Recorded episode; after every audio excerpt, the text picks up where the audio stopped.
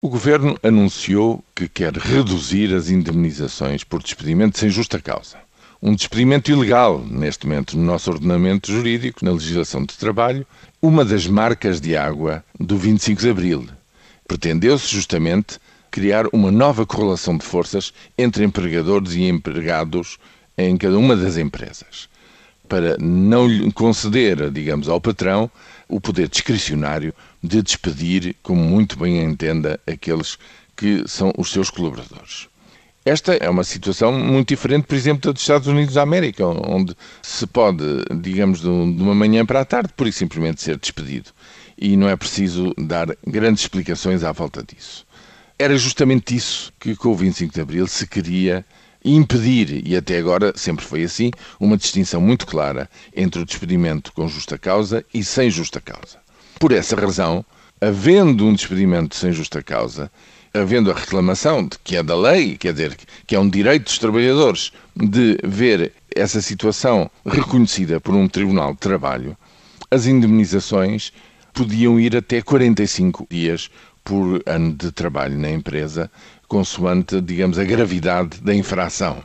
Muito acima, evidentemente, das indemnizações que sempre existiram para o despedimento com justa causa, que neste momento estão em 12 dias, estas vão de 15 a 45 dias. Ora bem, o governo quer reduzir e quer aproximar o mais possível um tipo de indemnizações do outro e terá já negociado com a Troika justamente o, o essencial desse diploma vai agora dirigir-se aos parceiros sociais para ver o que é que eles pensam de tudo isto.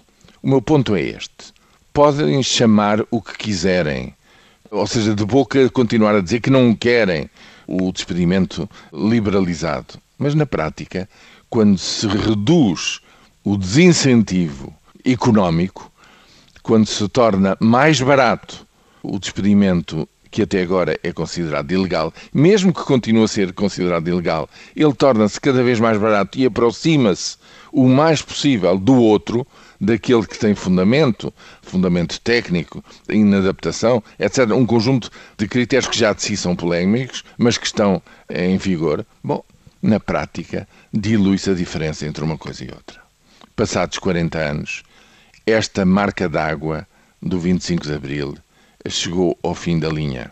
E aquilo que o governo, na prática, quer é diluir o máximo esta fronteira e aproximar-nos, na prática, efetivamente, de uma liberalização quase total do despedimento em Portugal.